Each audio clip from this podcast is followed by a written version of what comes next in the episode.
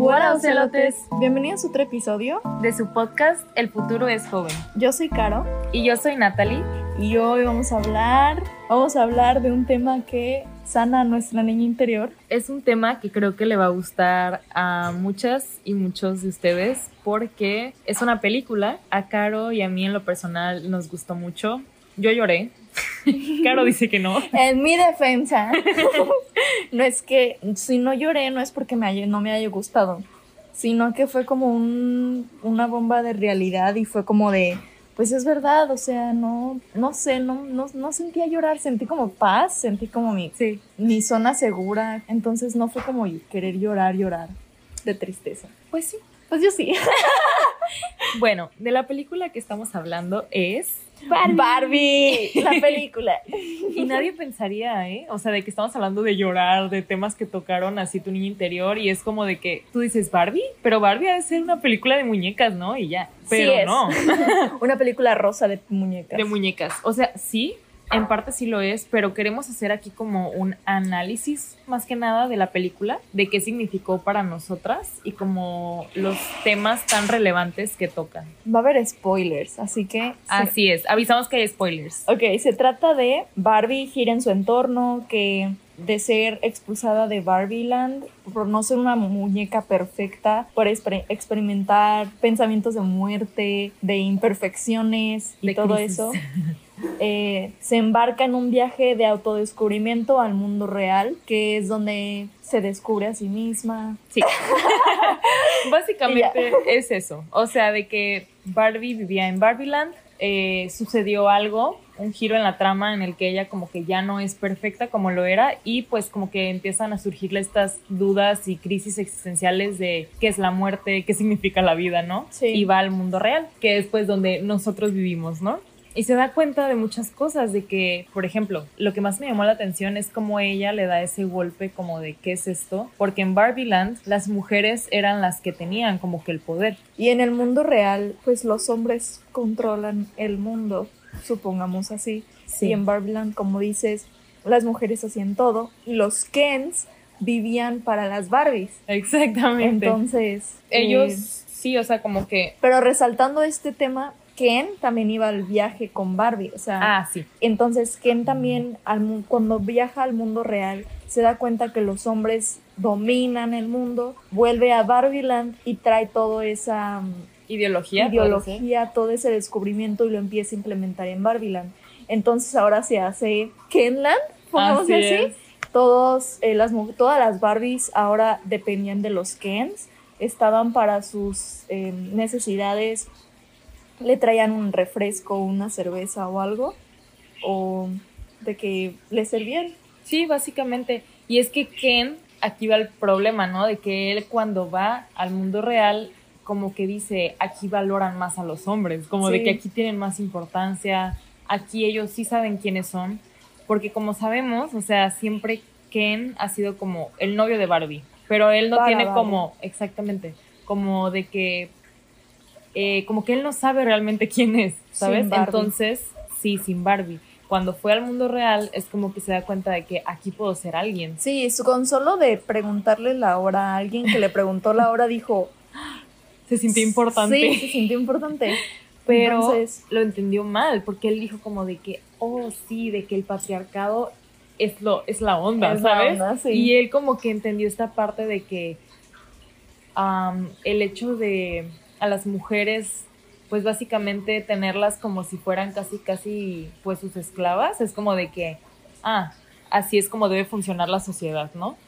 Y pues digo, la verdad es que sabemos cuánto les ha costado a las mujeres tratar de cambiar esa historia, ¿no? O sea, de, del patriarcado, de cuánto les ha costado que aún, pues esta ideología, pues sigue, ¿no? Como de que en muchos de los, de los hombres en nuestras familias incluso que pues tienen sus ideas muy marcadas y eso es lo que como que más daba coraje. Yo al ver la película fue como de que qué triste que, que eso estaba pasando, como de que qué feo para las Barbies, ¿sabes? Sí, y al final pues tenían que deshipnotizar a las Barbies para que pudieran darse cuenta de lo valiosas que eran y de lo importante que eran.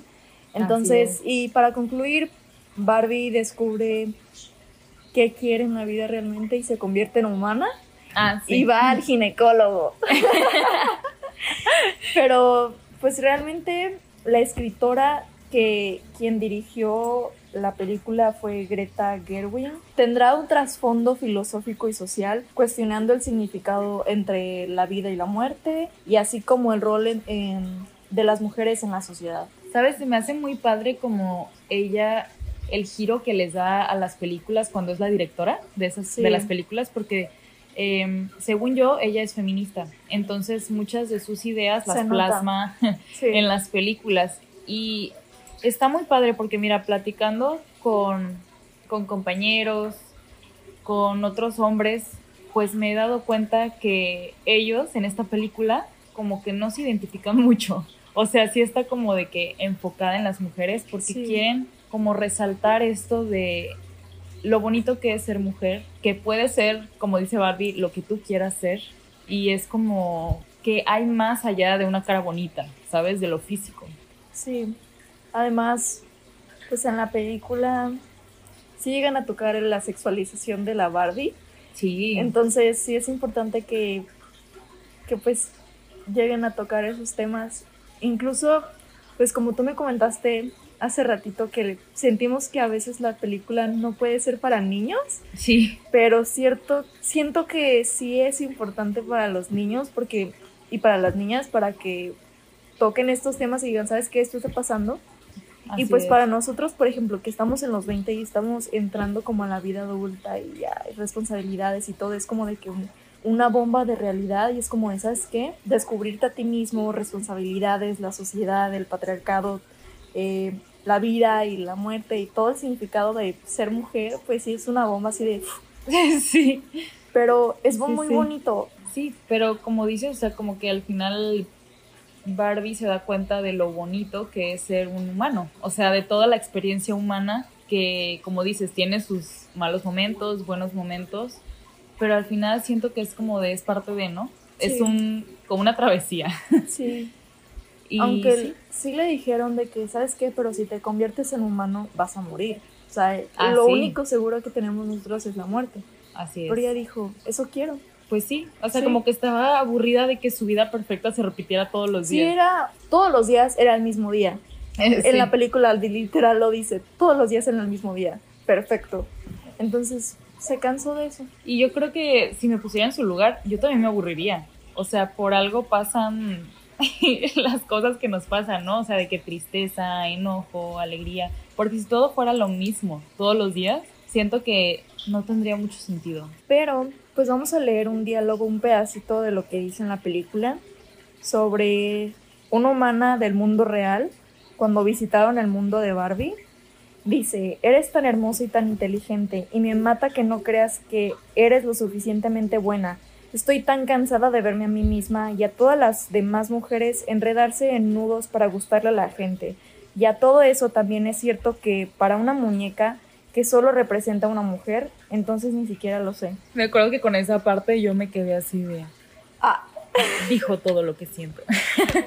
pues sí es cierto. Es que muchas veces por más cosas que hacemos las mujeres, no nos sentimos suficientes.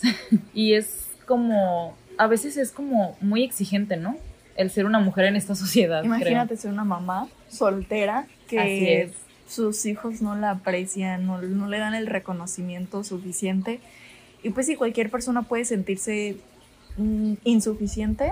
Entonces, siento que algunas mujeres trabajan y hacen más cosas en la casa o en la vida. Y sí es cierto que en la sociedad pasa más cosas como que sufren el abuso en las calles o algo así. Y Sí. sí pasan por más cosas. Entonces, y por ejemplo, le sale algo bien y no lo reconocen porque están acostumbradas a que todo lo malo le pase y reconocer lo malo. como cansado a veces tratar de actuar perfectamente. Algo que, que me llamaba mucho la atención es todo ese trabajo que hacen las mujeres que muchas veces no es valorado. Por ejemplo, el simple hecho de en, las, en la casa, o sea, tener Sí. siempre todo acomodado, tener la comida lista, todo ese tipo de cosas que a veces las toman por hecho, ¿sabes? Sí. Y no reconocen, no sé, todas las compras que estuvieron que hacer detrás de. Siento que hasta que yo empecé a hacerlo en mi casa me di cuenta. ¿Y sabes qué? A mí yo admiro más a las mujeres que salen a, la- a dar protesta por ejemplo, tal vez pasiva o como las de Ciudad de México que salen a gritar por las que ya no están. Sí. A mí me da miedo realmente, pero yo admiro a las personas que sí salen y gritan y aunque los chavos de nuestra edad no lo hagan, ven esa situación y digan, ¿sabes qué? Está pasando un cambio y realmente esas mujeres son las que están creando el cambio. Así es. Entonces, yo admiro a esas mujeres por armarse de valor y salir a hablar y hacer el cambio, a quedarnos encerradas y... y dejar que las cosas pasen, ¿no? Exacto. Es que sí, de hecho, pues yo creo que como directoras como ella, pues antes no existía que pudieran hablar de esos No. temas abiertamente. Y si esto pasaba... Ni siquiera podían ser directoras. Exacto, o sea, es como toda esa lucha pasó por algo para que ahora podamos tener más pues derechos y podamos hablar. Sí. Y es como pues no, no parar, o sea, seguir pues educando incluso a otras personas, seguir repartiendo este conocimiento para que pues las mujeres podamos sentirnos seguras de nosotras mismas, que podemos, que podemos llegar a ser lo que queramos ser un día y pues no rendirnos y amarnos cada día más. Voy a llorar. Voy a llorar yo también. y pues les recomendamos mucho ir a ver esta película, la verdad. Apenas salió ¿El y- 20? el jueves, sí, Sí, el jueves. sí, 20 de julio. Espero que no sal, que no se quite en un buen rato. La verdad siento que se merece el Sí. todo todo lo que está obteniendo porque te concientiza de muchos temas, te hace reflexionar como de que qué estoy haciendo Sí. con mi vida un poco, así Sí. que se las recomendamos mucho y yo creo que Caro y yo vamos a ir otra vez en la semana a verla. Creo no, sí vamos a ir Sí, a vamos a ir a verla. Pero bueno, espero que les haya gustado este y se hayan sentido un poquito identificados, identificadas también, obviamente. Sí, esperamos que pues les haya gustado esta plática. Les recomendamos ir a verla, podamos pensar en estos temas, en la importancia que tienen. Pues, ¿qué podemos hacer para, para cambiar como nuestra sociedad? O sea, si podemos aportar algo, así como esta película está aportando algo, como qué podemos aportar cada uno de nosotros también. Exacto. El cambio empieza por uno mismo, no por un tercero. y pues bueno, recuerden, el futuro es joven. Y nosotros somos el futuro. Bye. Bye.